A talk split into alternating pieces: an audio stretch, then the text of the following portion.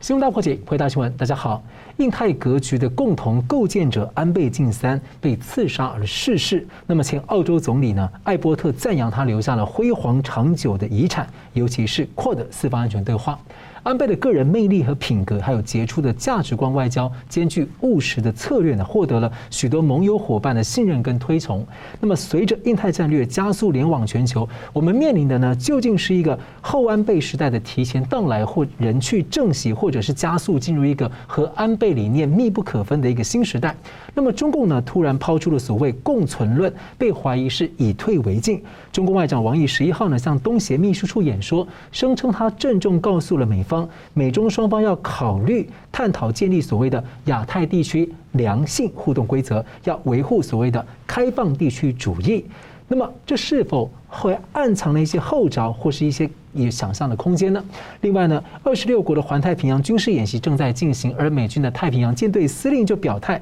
这就是为了二零二七年台湾海峡的情势而设计。我们今天讨论要环绕着安倍晋三的影响，我们介绍破解新闻来宾，资深政经评论家吴家龙先生。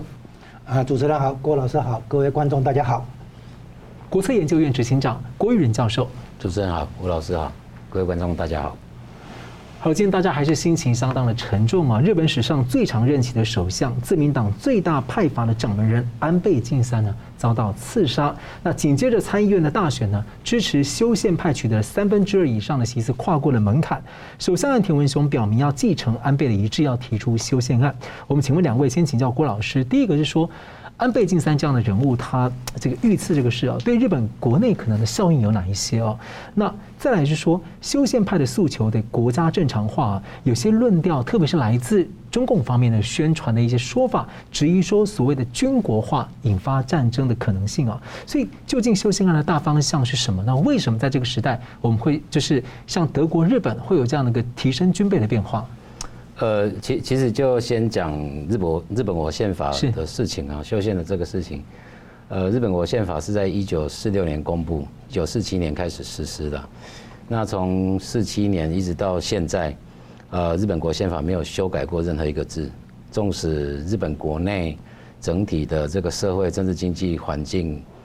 大幅度、快速的变迁，还有国际环境的大幅度变迁，呃，过了七十几年，到现在一个字都没有修改。那没有办法修改的一个主因，当然是因为宪法第九十六条对于修宪啊规定的严格跟困难了。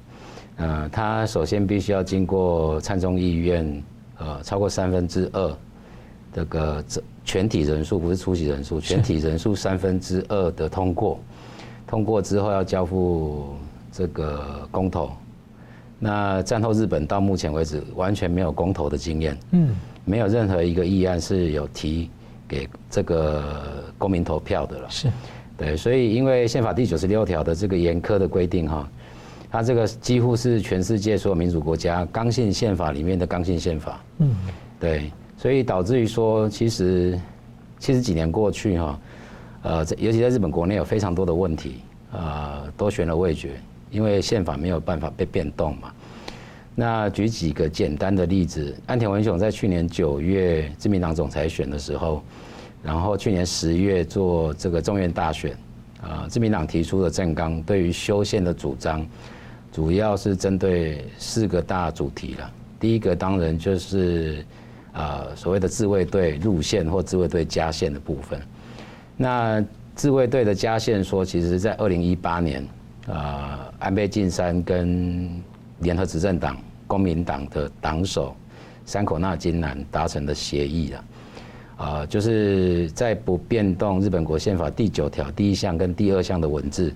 然后在第二项的后面把自卫队加进去，哦，让自卫队变成一个合宪化的这个军队，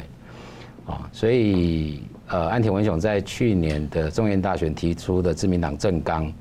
啊，就是第一项就是自卫队的入线或加线说了，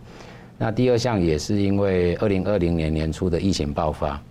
那我们都知道日本首相是没有没有这个宪法权利发布紧急命令权，嗯，所以从二零二零年年初我们看到日本一直不断在发布所谓的紧急事态宣言，是。那个紧急事态宣言，它基本上是一种劝告性质，它没有法律的强制力，哦，因为日本国宪法就没有规范到首相有紧急命令权，所以这是第二项。那第三项当然就是这个教育无偿化了，就教育制度在经过几十年，呃，完全没办法跟动，嗯，哦，所以第三个是教育制度的部分。那第四个也是日本国内非常严重的问题，就是所谓的一票隔差，就是每票不等值。是，呃，日本经过这么多次的参院跟中院大选，其实每几乎每一次的大选都被日本法院宣判是违宪，因为票票不等值。嗯，然后它格差，就是它这个每票不等值的这种状态。甚至有时候到超过两倍、三倍，哦，就是你的人口数，呃，超过两倍、三倍，结果还是选出一席。是，哦，所以自民党在去年公布的政纲主要是针对这四项。可是日本社会其实长期以来对修宪的呼声还不止这四个严重的问题。呃，另外一个非常严重的问题是，呃，日本从战后到现在宪法实施以来，中央跟地方的权限啊。一直是呃强干弱枝啊，哦，中央政府有非常大的权限，可是地方自治体呃在宪法位阶上的权力非常小。那另外一个部分是中央跟地方的财政划分极度的不平均，啊，然后第六个问题就是，尤其这二十几年来，啊，日本是高龄少子化非常严重，所以社会福利制度也因为宪法没有办法变动，哦，导致于说社会福利制度也没办法跟着修改了哈。呃，在这些林林总总的修宪问题里面，其实日本国民大部分都是支持修宪的啦，哦，超过一半左右都是支持修宪。在这一些有关内政跟社会的问题上面，那争议最大的还是宪法第九条的部分啦。那我相信这个实在是老天爷安排的这个剧情啊，啊，上个礼拜五这个安倍首相，呃。这个不幸了，啊，然后岸田文雄首相基本上在，呃，从上周五一直到现在，已经呃非常明确的宣示，啊，要继承安倍的遗志，哈，要推动这个修宪的部分了。那对于岸田文雄来讲，虽然现在参众两院，呃。自民党、公民党加这个维新会，再加国民民主党，在参院已经一百七十七席了。啊，在众院如果是自民加公民加维新会是三百三十四席啊，啊，远远超过修宪必要的三百一十席。对，那可是问题其实不在这个地方啊。啊，对于岸田文雄来讲，推动修宪是一个政治豪赌。啊，岸田其实从去年的十月四号上台。呃，日本媒体一直 mocking，就是嘲笑他，哦，就是他是一个安全驾驶，为什么说是安全驾驶？因为他有一个 backseat driver，就他后座有指导人，就是安倍晋三嘛。对啊，那现在安倍离开了，呃，日本这个国家当然是由这个安田文雄首相来掌舵，对，那他其实可以讲好听点，他现在是进可攻退可守啊。哦，他可以非常安然无事的度过这三年，因为三年内日本不会有重大的国政选举，对，那他也可以选择，呃，政治豪赌，然后名留青史，呃，完成安倍首相的未竟之功嘛，对，那可是推动修宪是有风险，风险非常高，呃，如同我刚刚介绍到，不是只有参众两院有多少议席的问题，而是你要交付公民投票。那有几个比较显而易见的问题，啊，第一个，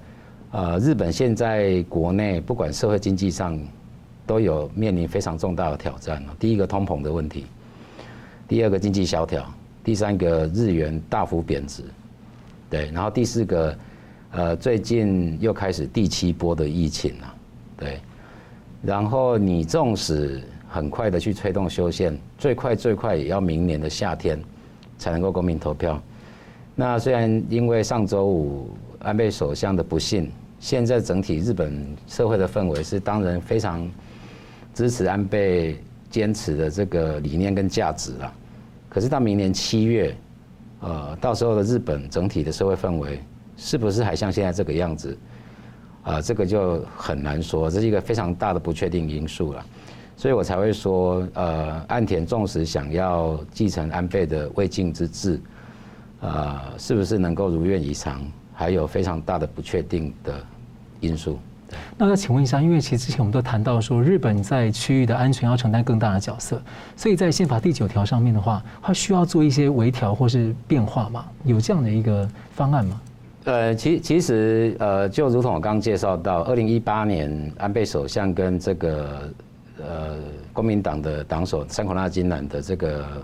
谈判结束之后，是用加宪说了。嗯。那加宪说的话，基本上已经是在修宪派里面最 minor。就是他们最轻微、最卑微的要求，就是把自卫队放在第九条第二项的后面，因为第九条第一项基本上是不承认交战权，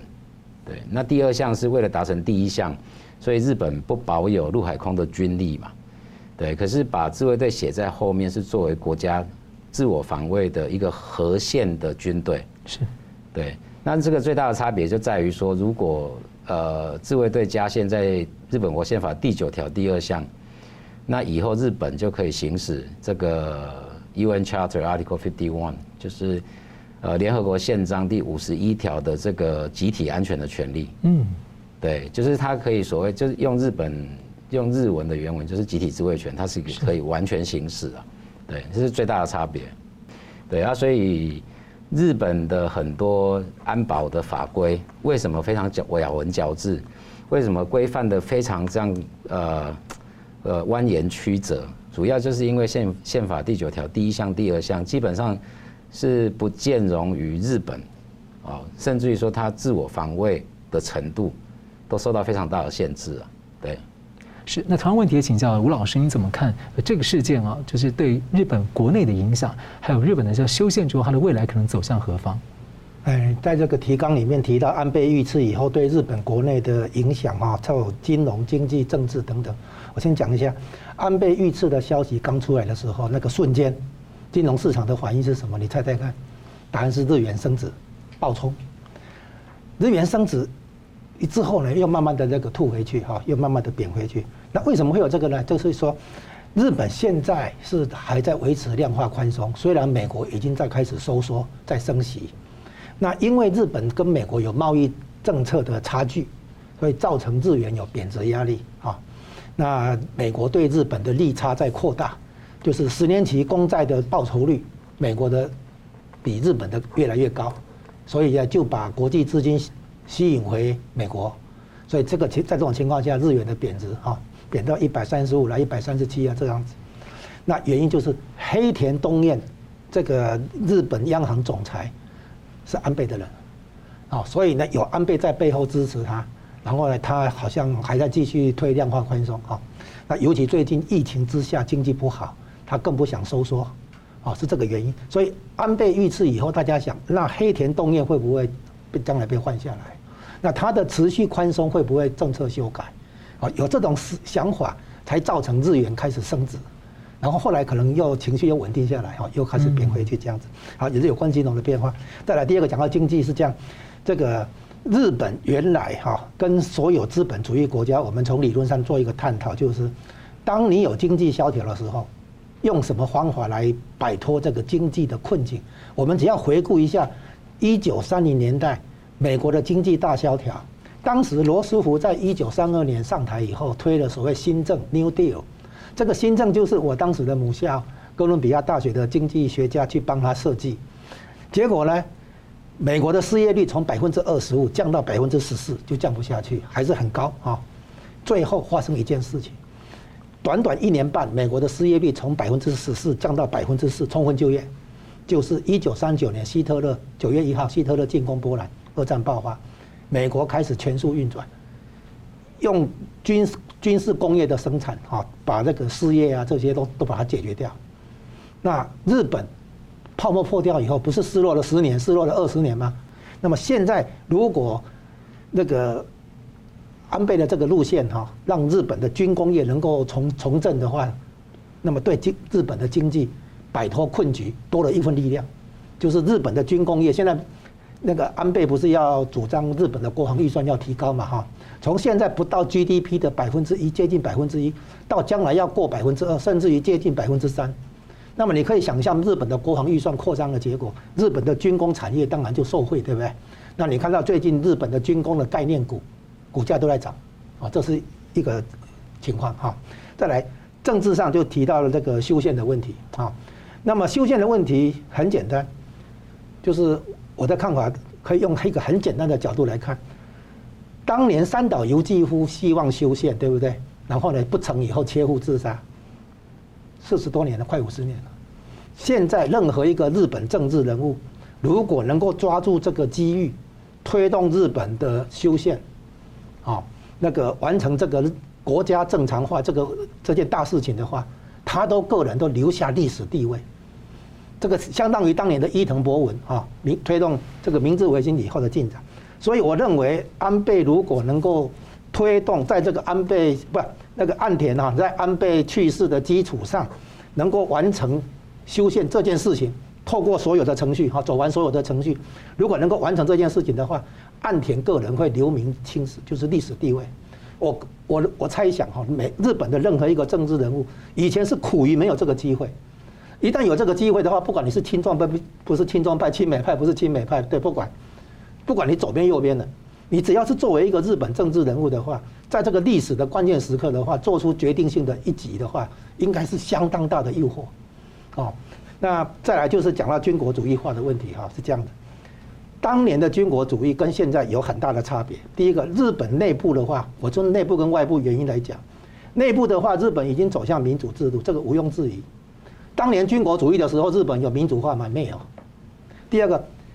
日美共同防御条条约叫安保条约，在美国的眼皮底下，你搞什么军国主义？不可能。现在的情况，日本加强武力只能配合，也必定是配合美国的全球战略，分担美国的防卫责任。对美国来讲，这个是加分，不是减分。在美国的监管之下，你日本即使加强国防、重整军备，你能够走上军国主义吗？不可能。再来，第三点。安倍所提出来的战略视野，从以前日本追求国家生存空间，所以延伸到目标对准中国东北，所以它是陆权的思思维方式。虽然它是海权国家、海洋国家，但是它其实还是陆权思维。所以他要拿下朝鲜半岛，拿下中国东北，他要追逐这个陆地生存空间，他这种还是陆权思维。但是安倍把它做战略转型成海洋的思维。他守住海洋运输线的安全，啊，所以从西太平洋到南海到印度洋，才会有这个所谓印太战略这个概念出来。所以他是用海海洋的思维进来的，取代陆权思维。所以现在的军国主义并不是要争追求这个生存空间，陆地的生存空间，然后对外来做侵略，不是。所以现在是在民主体制下，美日同盟的体制下，海洋的这个指导思想下。去加强日本的国防，分担美国在西太平洋的防卫责任，也分摊这个东南亚来到印度洋这些印太地区的防卫责任，也包括南太平洋。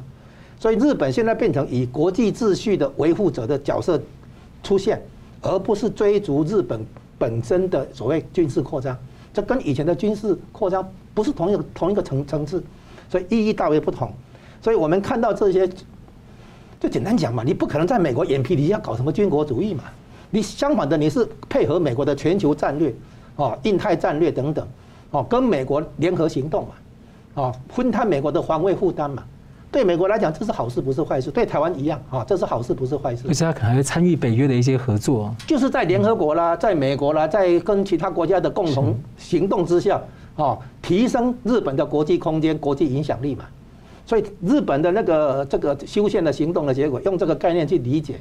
而不是用套用过去军国主义的那种情况来说，他可能又要对外侵略扩张，不是嘛？所以日本现在的那个强化国防力量啊，修改他的战略观点的话，坦白讲是一个转型啊，一个大转型。那安倍是这个转型的推动者，这是他对日本的一个重要贡献。其实啊，讲到军国主义的问题，我个觉得。真正的军国主义对外军事扩张有这种能力跟意愿的，其实才是中共。今天的日本哈谈不上军国主义，因为国内民主化，国外的话有美日同盟，所以真正能没有约束的哈向外扩张的，其实是中共。中国的这个体制国家体制支持，用来支持中共的野心，对外扩张的野心，这个大家已经看得越来越清楚。所以呢，今天是有军国主义实质的人在指责，想要指责别人搞军国主义，啊，这就是我们今天看到的一个荒谬的情况。是好，我们接着休息一下来看，说安倍晋三的辞世呢，对于这个国际，特别是印太的格局会有何变化影响？休息一下，马上回来。欢迎回到新闻大破解。各国的媒体和政要呢，近期在讨论安倍晋三留下哪些的辉煌遗产，例如像自由开放的印太。扩的而安倍就形同是印太战略的幕后的共同的构建者，而印太和扩的的地理和战略中心点呢，其实呢就在台湾。那么，川普政府的前白宫副国安顾问伯明透露呢，安倍很早就在提防中国共产党的野心，因此发明了“印太”这个词汇。那中共呢就看到了这个问题呢，中共就威胁邻国不要使用“印太”两个字。不过呢，中共的努力失败了，而美国前国务卿蓬佩奥感念说。如果不是安倍当年帮助美国政府来思考要如何对抗中共啊，今天的世界格局呢，恐怕会更加糟糕得多。安倍路线的日本呢，总体上是以实力求和平，但温和又坚定的守势策略，而实际呢，也让日本成为了欧洲、北约、印度、美国等力量在东亚的这个安全的运转枢纽。所以，请教两位，先请教吴老师怎么看说安倍的过世哦，可能对呃会如何影响上包括美日安保或东亚的情势，尤其在。建构当中还没有完全稳固的这个印太的安全和对抗中共的一个架构。哎，这个问题就是在谈到安倍如何去改变国际局势。好，那这个这个问题追究起来啊，有点令人吃惊。就是说，原来美国是老大哥，日本是追随者，啊，拥护者，就是跟着跟着美国走的啊。这一次安倍的事情，我们现在回过头去检讨过去几年的发展，才发现啊，可能是第一次。尤其是二战以后来第一次，日本是主导者，安倍是主导者。安倍在第一任的时候已经提出四方安全对话这个概念，自由与繁荣之弧那个弧状曲线这个概念。第二任的时候发明了印太这个词，Indo-Pacific 这个词，自由开放的印太地区这样子，好，让他的前面的论述更具有这个理论架构啊。那一开始因为他第一任只做一年。啊，那第二任的时候他做了比较久，对不对哈？然后呢，他就那个把第一任未完成的这个继续推动下去。然后呢，关键时间点是他在二零一七年十一月，川普刚当选还没上任的时候。二零一六十一月。哦，二零一六，对不起，好，二零一六的时候，川普刚当选还没上任。那安倍亲自到川普的家去跟他详谈，跟他讲，中共才是美国的主要威胁跟真正威胁，哈，俄国已经不是。然后呢，川普一听有一点吃惊，因为美国传统上是把俄国或以前的苏联当作战略对手嘛。然后呢，川普问他一句话说：“中共的那个军事扩张，哈，军事预算成长如何？”然后呢，安倍跟他讲，军费预算成长了四倍，不是百分之四十，是百分之四百。安这川普大吃一惊，说：“我重视，对不对？”但安倍准备了详细的资料，哈，展开给川普看。然后这个三十年增长了四十倍，对不对？就是说。安倍啊，哈，有概念、有想法，还有数据，哈，还有各种资料等等，来说服川普。是，当时川普只是刚当选哦，哈，后来整个二零一七年，啊，川普政府检讨的结果、思考的结果，接受这个安倍的这个提法，在关键时间点来了，在二零一七年十二月中旬通过国家安全策略报告，叫做 NSSR 啊。然后呢，第一次把中国与俄国列为美国的战略竞争者，啊，那实际上呢，俄国是陪绑，啊，真正的对手其实就是对从美国的战略角度来讲是是那个中国。那安倍在第一任期到第二任期会这样的想法，其实就是在应对当时一个重要的局势，国际局势的一个发展，叫做中国崛起。为了应对中国崛崛起以及其后的这个野心扩张的野心。所以安倍整个从第一任期到第二任期贯穿，完全在思考应对这件事情，日本应该怎么来处理？哦，所以呢，他从四方安全对话、自由繁荣的之弧弧线的弧哈，然后一直到印自由开放的印太地区，然后呢，他这个思维对日本来讲是一种战略思考转变，就是我们刚才提到哈，日本原来的军国主义那个年代是要争取生存空间，往陆地去角逐。希望拿下中国东北，所以经过朝鲜半岛，所以日本那个时候那个一八九四年的甲午战争是拿下朝鲜半岛。一九零四年的日俄战争啊，就是要企图拿拿下中国东北，是一种在陆地竞逐生存空间这样的陆权思维。那安倍这一次整个改过来，安倍现在也不可能去说去去再去攻打中国，啊，俄国、中国都不是日本可以攻打的对象。日本现在的武力的防这是一种防守，防守什么海洋海洋运输线？因为他强调是价值观外交嘛。对，他也同时强调价值观外交，所以呢，他强调海上运输线、海上那个安全线的这个防卫，所以要从东海、台海、南海联系到印度洋去，哦，整个南海甚至于南太平洋，所以安倍的想法已经从陆权的那种竞逐生存空间那种想法，转成巩固海上。运输线这样的一个想法，所以呢，你可以说他温和坚定的手势，这个是成立的，这个说法成立的啊。那结果安倍的这些提法说服了美国，美国采用，然后呢，美国变成调整他的大国战略，然后呢，安倍继续去东南亚，继续去印度，然后呢，最后到欧洲，像英国。那最近的话，你看德国总理来日本访问啊，那日本首相岸田去英国访问。所以日本也透过印太战略跟欧洲有更紧密的一些关系。为什么？因为印太地区也是欧洲的利益，也是欧洲的安全所系。啊，再加上这个像这个病毒的扩散哈，没有没有什么地区之分的了哈，全球化了嘛。所以呢，现在日本的思维是以国际秩序的维护者、东亚地区和平与安定的承担者来自居。在美日安保条约之下，日本尽量做贡献。分你说分摊美国的防卫责任也好，还是说对这个整个地区啊提出价值观的的那个合作对象啊，作为安倍其实从地缘政治，从国家战略转型，然后从国际秩序上的以规则为基础，以普世价值为基础，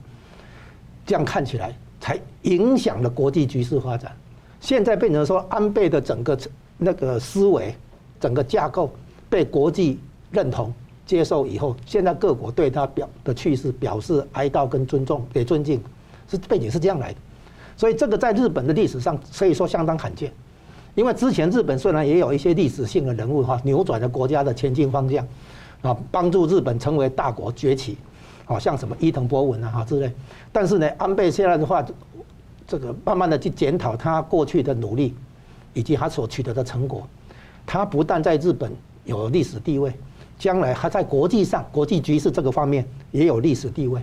啊，那中国的崛起变成不是日本的问题而已了，也不是台湾的问题而已了，还是美国，还是欧洲，啊，这全球还有东南亚全球性的问题。所以呢，安倍等于在这个方面如何面对中国的扩张、中共的扩张野心这个方面，他变成一个领先者、先行者，等于是具有先知跟远见。变成现在变成这样子，你现在绝对不能说去说安倍这样搞哈是在军国主义复活啊，那那种说法没有用，刚好跟没有说服力，跟川普政府的想法是一拍即合。那同样问题也请教的郭老师怎么看？说那既然像安倍这样辞世又是他那么重要的推手，那呃对国际形势可能有什么样的变化？我我我先补充一下，刚刚吴老师提到的这个日本的国家战略方向到底陆权还是海权？那这个真的也是历史的巧合哈！一八八九年的日本首相明治维新之后，日本首相是山县有朋，他也是山口县人，跟安倍是同一个故乡。啊，日本开始走向扩张的起点，其实就是山县有朋在一八八九年提出来的外交战略论。那山县有朋当时提出一个理论，就是所谓的他有所谓的主权线、国家主权线跟国家利益线。啊，山县有朋认为说，作为日本首相，他认为说，如果一个国家只守着自己的主权线，那一定有一天会被这个外国所霸凌。所以他强调是国家利益线，就是他国家利益之所在的那一条线。那山县有朋当时是把国家利益线画在亚洲大陆，所以才导致于日本的扩张是往亚洲大陆去扩张。那在扩张的过程当中，朝鲜半岛就变得非常非常重要。所以才会有刚刚吴老师提到的，呃，日本作为一个海岛国，可是它很多的思维是陆权主义的思维了。那也可以这样子说了，因为安倍首相在上周五这种不幸啊，我们事后当然可以这样子说哈，这个安倍在二零零七年提出来这个印太战略，啊，一直发展到现在，可以说如果从历史的纵深来做分析的话，呃，可以说是对日本明治维新之后百年历史的啊一个反思的产物啊。安倍首相在去年十二月一号国策研究院的那一场台湾有事、日本有事的演说。它其实就标志了这个日本的国家大方向，啊，几个非常重要的重点。第一个当然就民主、普世价值，然后海洋，对。所以换句话说，这个是安倍晋三首相在过去的呃十几年的努力，啊，把日本这种 self identity 日本的自我国家认同，从一个陆权思维。转移成这个海权的思维，啊，然后才会有刚刚吴老师所提到的，这个是没有发生过的哈。从这个一九零年代美日缔结这个美日安保条约之后，啊，从来就只有日本首相护从美国总统的战略方向，没有发生过这个强国的总统在护从啊。小国或弱国的这个国家战略方向啊，那安倍晋三是唯一一个哈，这个从呃二零一七年一月二十号川普上台啊，找不到这个美国的怎么去应对中国的挑战啊，然后一直到二零一九年的六月跟十一月，美国国防部跟美国国务院提出的印太战略报告跟印太战略呃印太愿景报告，呃是首次。美国官方呃也不能讲抄袭了，应该是说这个呃采用这个安倍首相在二零零七年提出来这个概念了。那当然也包含了今年二月十二号呃拜登提出来的美国的印太战略了哈。所以这个部分是补充刚刚吴老师所说的。那另外一个部分就提到说这个后安倍时期。啊，岸田文雄怎么去推动这个抗中的架构了？那我们就从小从从小讲到大格局上，啊，从最小当然从日本本身提起了啊。纵使没有安倍这件事情，今年年底日本本来就有三个国安文件要修改，第一个是国家安全保障战略。那二零一三年安倍担任首相的时候，他力主要改革日本的国家安全会议。哦，然后日本的国家安全会议必须要，呃，来制定呃战后日本首份的国家安全保障战略，然后就是 NSS 嘛。啊，二零一三年是第一版，然后今年的年底，呃，安田文雄会提出第二版，然后年底也会有防卫计划大纲，就日本五五年期的中期，就是中长期的国防政策纲领，然后第三份文件是中期防卫力准备计划。它基本上就是在规划日本的国防预算跟日本的武器采购清单或研发清单。那在这三份国安文件里面，有几个呃比较重要的决策。刚刚吴老师也提提到一些，第一个是当然就是呃国防预算了。呃，安田文雄在去年竞选，虽然说政见是提到百分之二 GDP 啦，可是我个人觉得这个不太切实际了。依照日本的财政结构来讲，日本的总体经济规模是五兆美元，那它现在的国防预算大概是一点点超过百分之一的 GDP。它二零二一年的这个二零二一年原来的这个国防预算哦是五兆八千多亿日元呐，然后后来二零二一年的追加预算加总起来大概就正好大概是六兆日元左右。那换算成美元大概是五百出头美元，那百分之二的 GDP，那表示说日本的国防预算会到一千亿美元哦，这个是非常吓人的数字哈。现在全世界的国防预算第一名当然是美国七千八百多亿嘛，第二名是中国大概两千六百亿，那第三名是印度七千呃七百二十亿左右，那第四名是俄罗斯啊六百多亿嘛，呃比较合理的我认为说大概是百分之一点三啊。这未来五年呢？未来五年日本的国防预算大概是百分之一点三，大概六百多亿到七百亿美元，那大概也是全世界第四位或第三位了，那个已经非常吓人了哦。那第二个当然就是刚刚主持人有提到敌基地攻击能力或反击能力。那这个部分这个概念为什么重要？因为它会牵涉到刚刚提到的中期防啊，日本自卫队会采购什么武器，包含中程的这个飞弹，包含这个巡弋飞弹，为了要让自卫队有这个反击能力。那第三个是安田去年提到非常重要，这个当然是应对中中共的挑战，就是海上自卫队跟海上保安厅的任务整合。对，因为这是相对于应于中国嘛，因为现在中国的海警是归武警管，武警是归中央军委会管嘛，所以海上保安厅如果它还是一个厅的规模，你怎么去跟人家那种一条边式的呃军事组织做对抗，非常困难嘛。所以日本的确有观察到这个这个问题的哈。然后第四个当然就是陆基神盾，那陆基神盾这个案子其实 pending 非常久。啊，因为它牵扯到的这个预算规模真的非常大，呃，原始的这个陆基神盾的这个预算规模是四千两百亿日元，那如果把它全售起，就是二十年这个操作的成本全部算进来，再加四千亿美啊四千亿日元，那就到八千两百亿日元，那那个价格非常高，可是就这个两年前河野太郎担任防卫相的时候，把这个案子逆转了。因为他这个借口，我我不知道实情怎么样，可是借口是说那个拦截器打上去之后，那个 booster 啊那个那个推进器会掉下来，会砸中民宅，所以把这个案子停掉。停掉之后，改用两艘九千吨级的神盾舰来装载这个陆基神盾系统，这个也是有点荒谬了。那果然经过计算之后，这总体成本会远远超过陆基神盾了。好，那这件事情会在今年的年底。会被解决，因为它牵涉到的不单单只是日本一个国家的国防，它牵涉到是整个东北亚的局势。啊，因为陆基神盾它是最先进的飞弹防御系统嘛，对啊，所以日本本身就有这么多这个国防政策重大的国防决策，在今年年底会做了。那更不要去讲说这个美日同盟啊，它这个其实今年其实也是蛮可惜，拜登。五月二三到东京哈，其实原来应该是美日之间要对这个台海有事有一个机制性的这个文件，对，那可是因为真的是太仓促，因为乌克兰战争爆发，其实在美日的预预想之外嘛，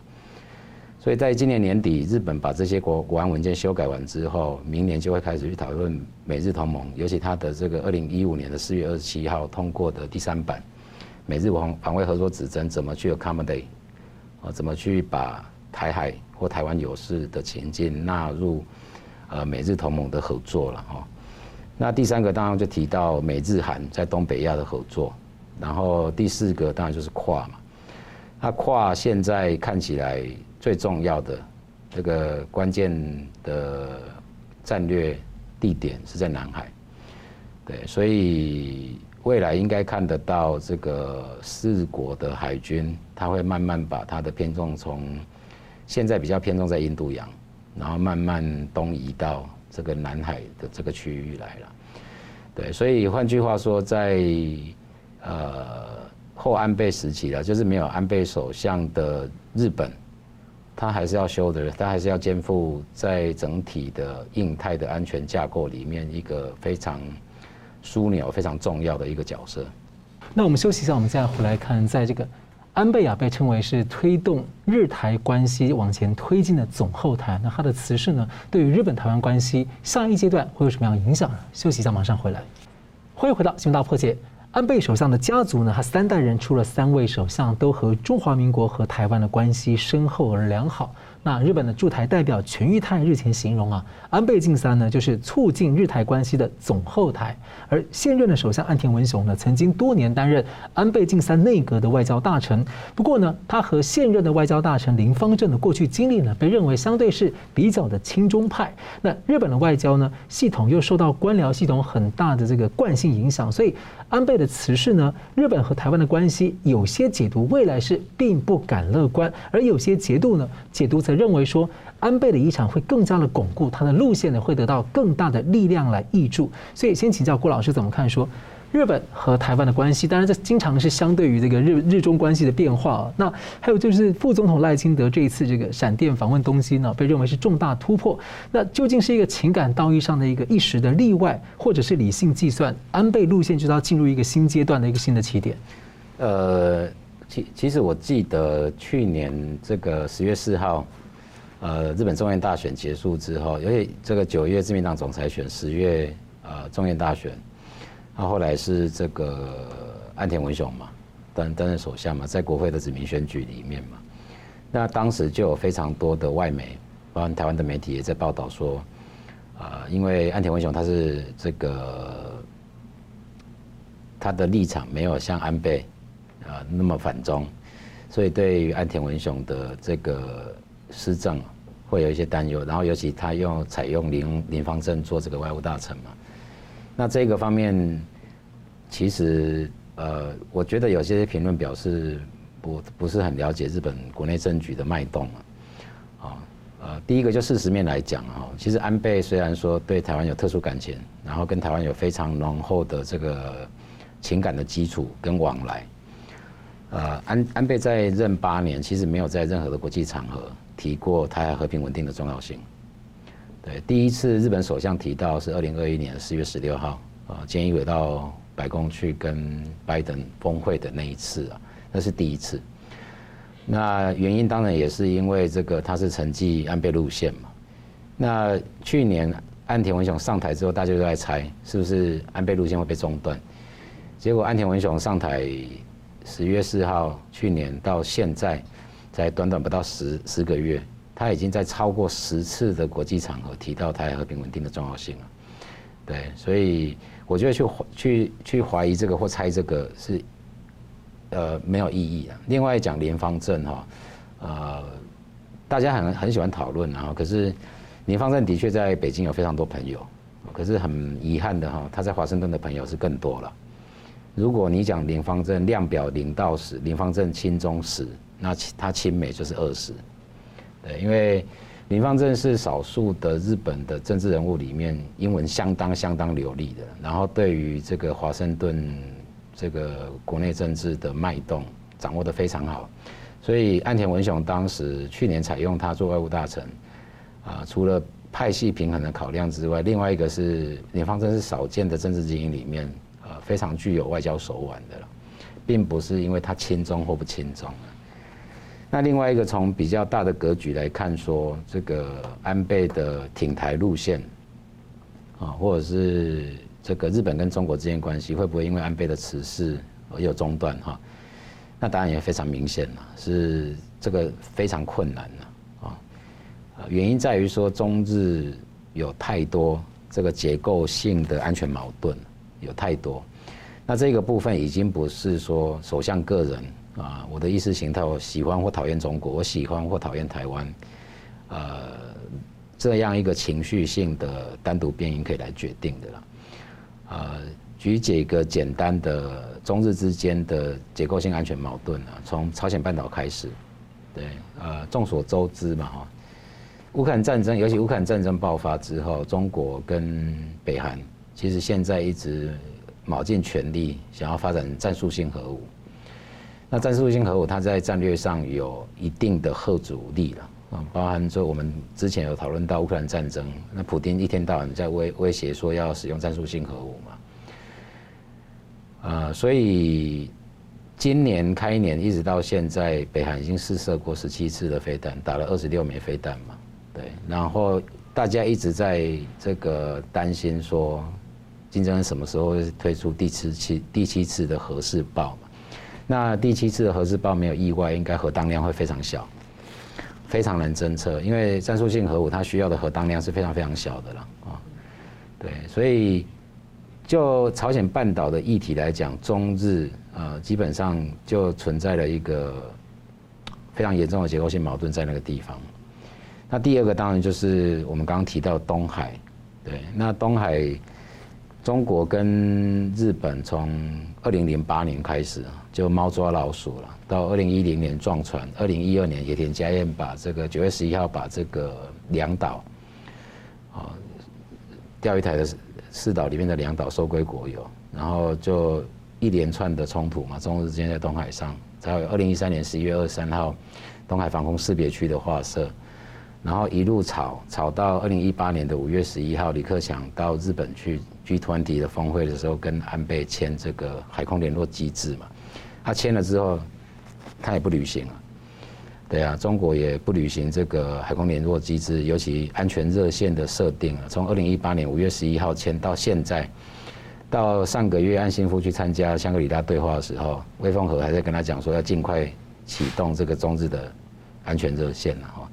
所以这个中日在东海的这个结构性的矛盾问题，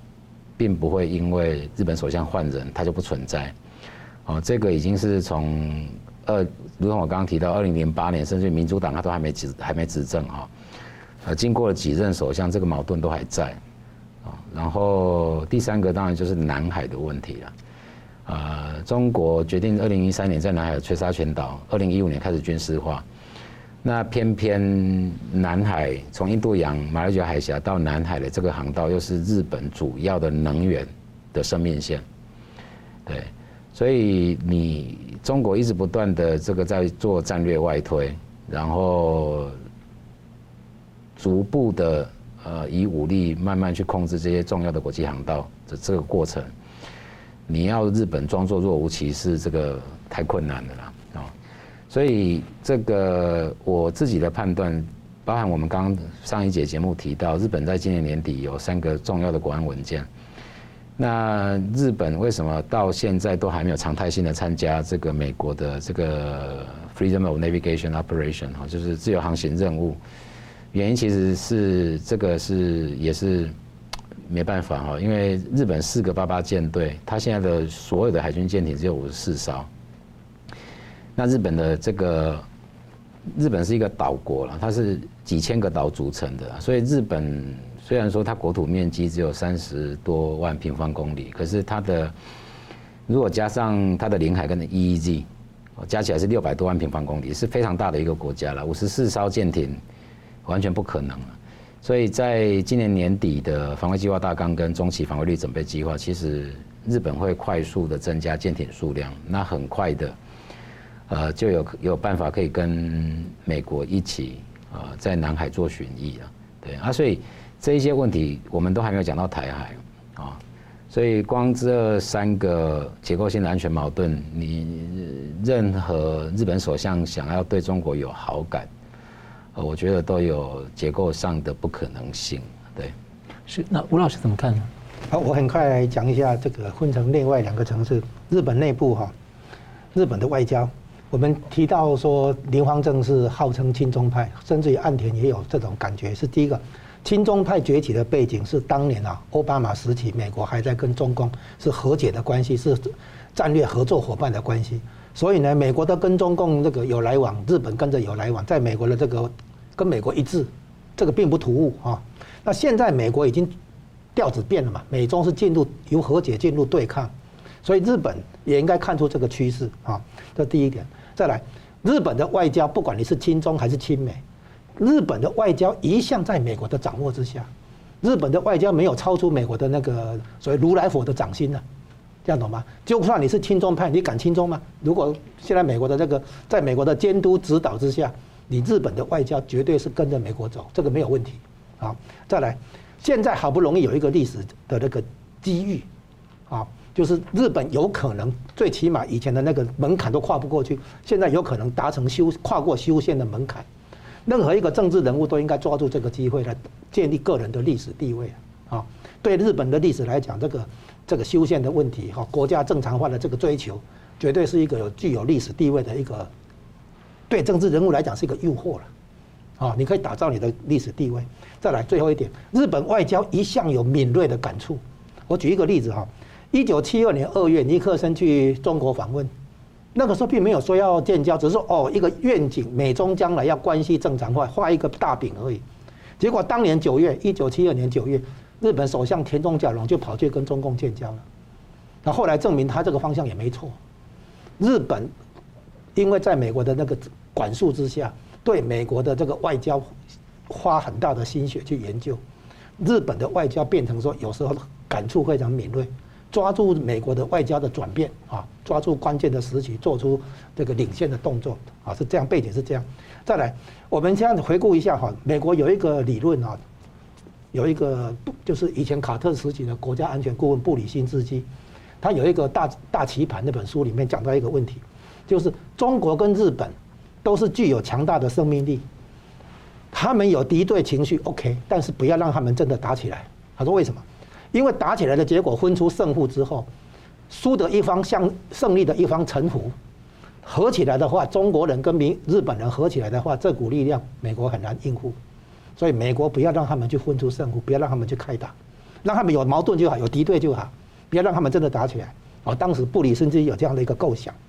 啊，然后呢演变成现在的话，日本如果要重诶重整军备、加强国防的话，它有几个军事目标。第一个当然就是安倍提到的，这要把国防预算哈从目前的百分之一附近拉升到百分之二，甚至于更多。然后再来呢，日本开始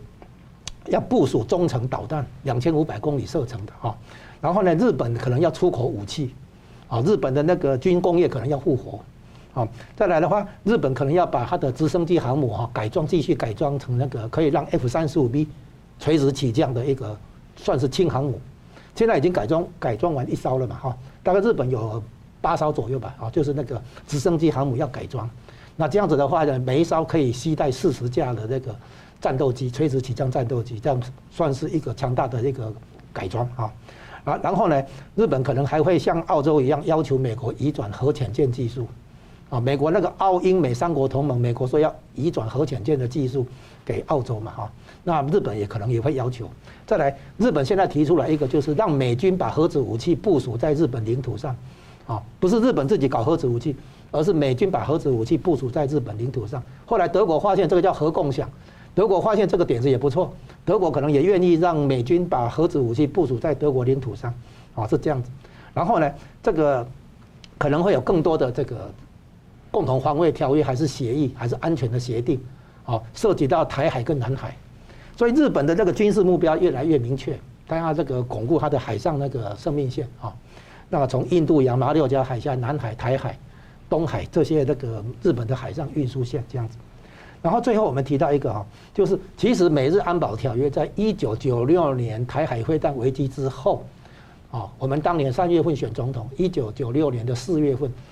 克林顿总统亲自到东京为安保条约重新界定，叫做 redefinition 啊。然后那个时候把它修改为那个适用范围是日本周边有事地区，等于说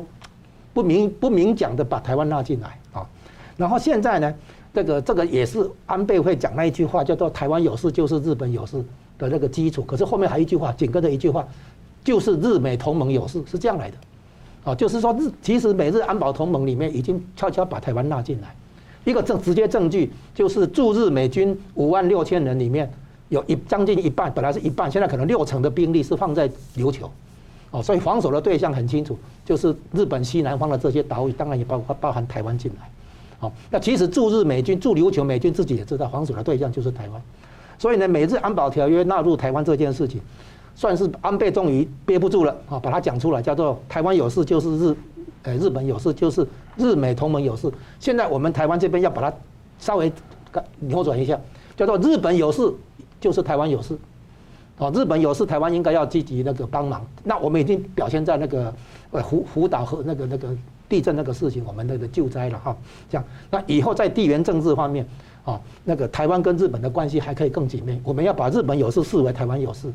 啊，不不能只是说整天被动的说别人别人要期望期待别人来保护我们。好，那最后讲一下说，进入大国博弈的盘算。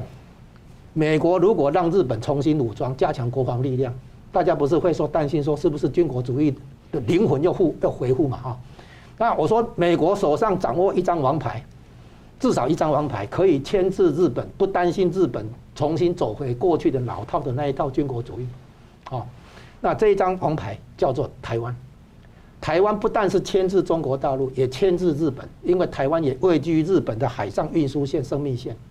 那美国控制台湾，同时可以控可以牵制第二大经济体的中国，以及第二大工业发达国的这个日本，这一张王牌握在美国手里，美国可以放心让日本重整军备，让在美日安保条约之下，美国看管日本的军事扩张，让日本的军事力量是为美国所用，配合美国的大战略，哦，分摊美国的防卫责任。在在这个概念之下，哦，担心日本军国主义那个死灰复燃是没有必要的。那也因为这个原因，日本看出来，所以日本会想把台湾争取过去，让台湾不会变成美国的棋那个棋子或筹码。所以你现在看出来，日本争取台湾比美国争取台湾还要用心，还要用力。日本希望台湾跟美国发展出生命共同体、命运共同体这样的概念，而而台湾并没有跟美国有这种概念。所以你看，你现在可以看出来，日本政治人物争取台湾可能不是只有安倍。从日本的那个国家利益跟国家安全的思考来讲，日本必须把台湾争取过来，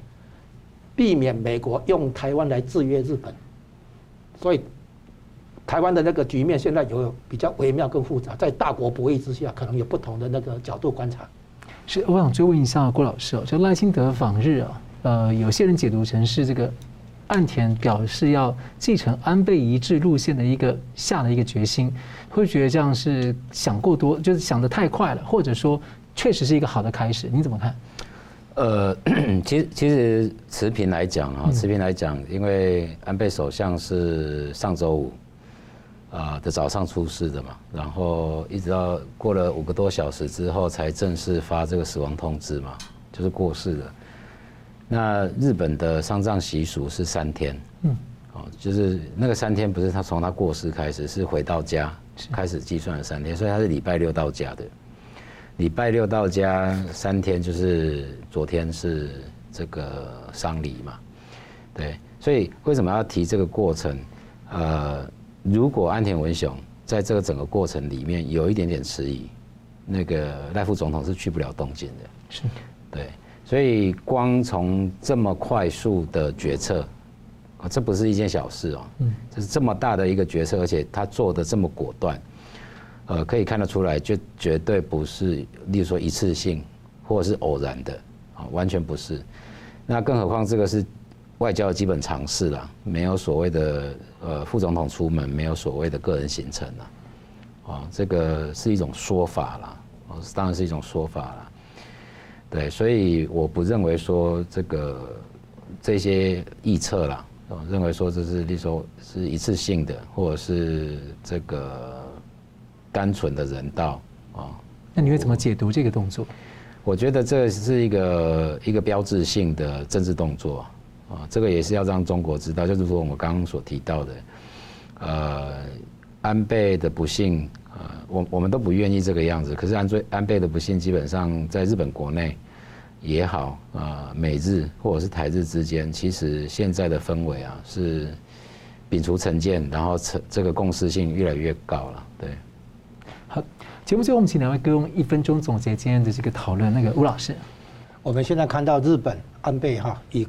战略视野提出战略视野来说服其他国家，尤其美国啊，还有澳洲、印度。甚至于欧洲那边，那么其实我再补充一下哈，我再讲一下，就是其实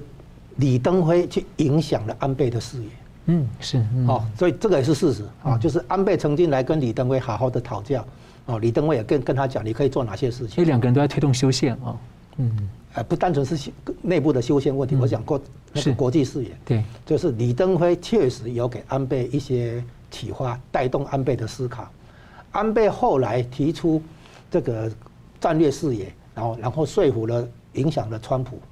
政府啊，然后川普政府后来也的确提出印太战略，然后在这个印太战略之下，那凸显了台湾的关键位置啊，从地缘政治到半导体产业，哦，到民主自由的价值观，哦，台湾都是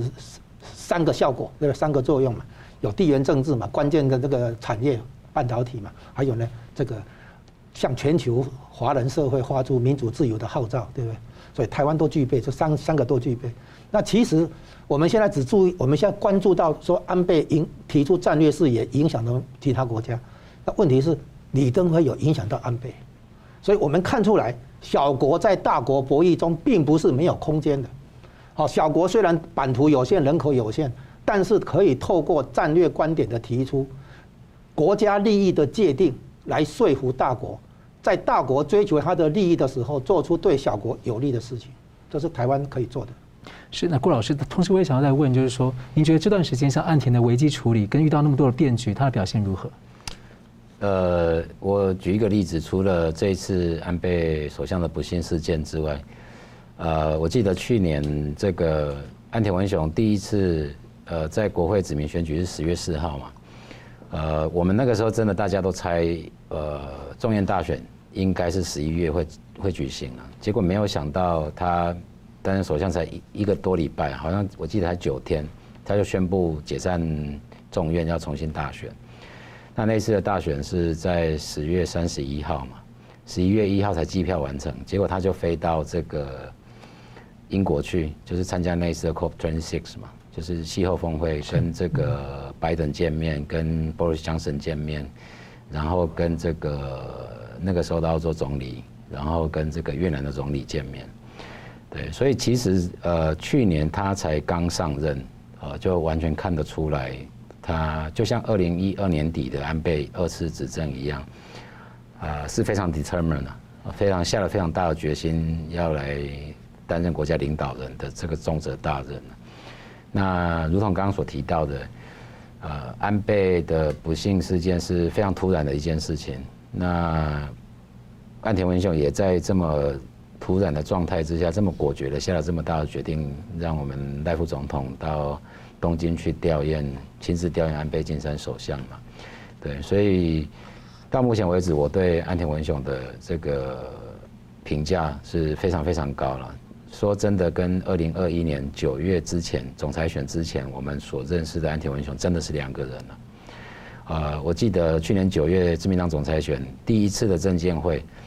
呃，我在看电视啊，我真的非常讶异，就是。敌基地攻击能力，这一个专有名词竟然会从岸田文雄的嘴巴里面讲出来，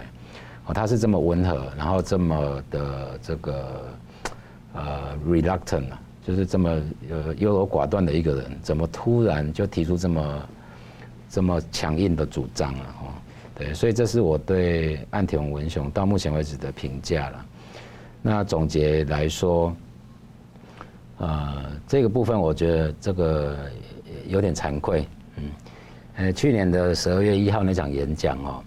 啊，因为可能也是举办会议，真的是非常忙啊，有非常多的细节要安排，呃，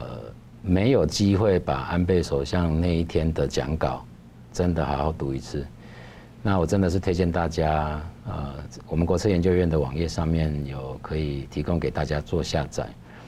上个礼拜五到现在，我反复读了大概几十次。然后非常讶异的这个去，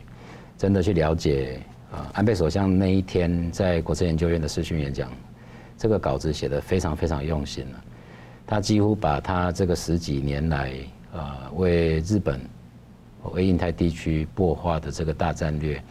就在这一份这个短短的演讲稿，二十几分钟的演讲稿里面呈现的非常完整。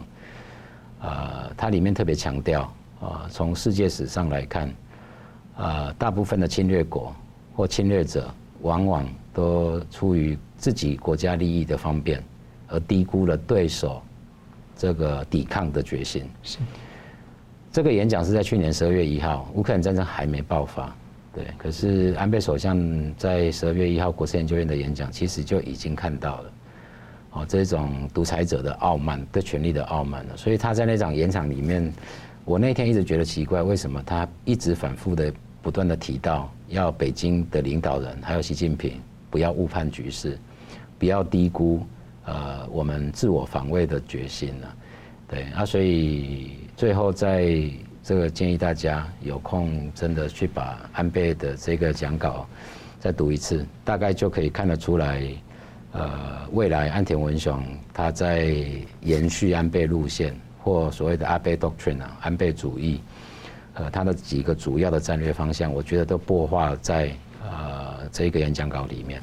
是感谢这个演讲呢，我们也上了这个完整的字幕，就放在这个呃新唐人电视的新闻大破解节目的 YT 频道，也欢迎大家呢去看一看。安倍是非常用很温和而且呃让人民都听得懂的方式去告诉，特别是他的对象呢是台湾人。好，我们非常感谢两位很精彩的这个分析啊，也感谢观众朋友的参与。新闻大破解，我们每周三五再见。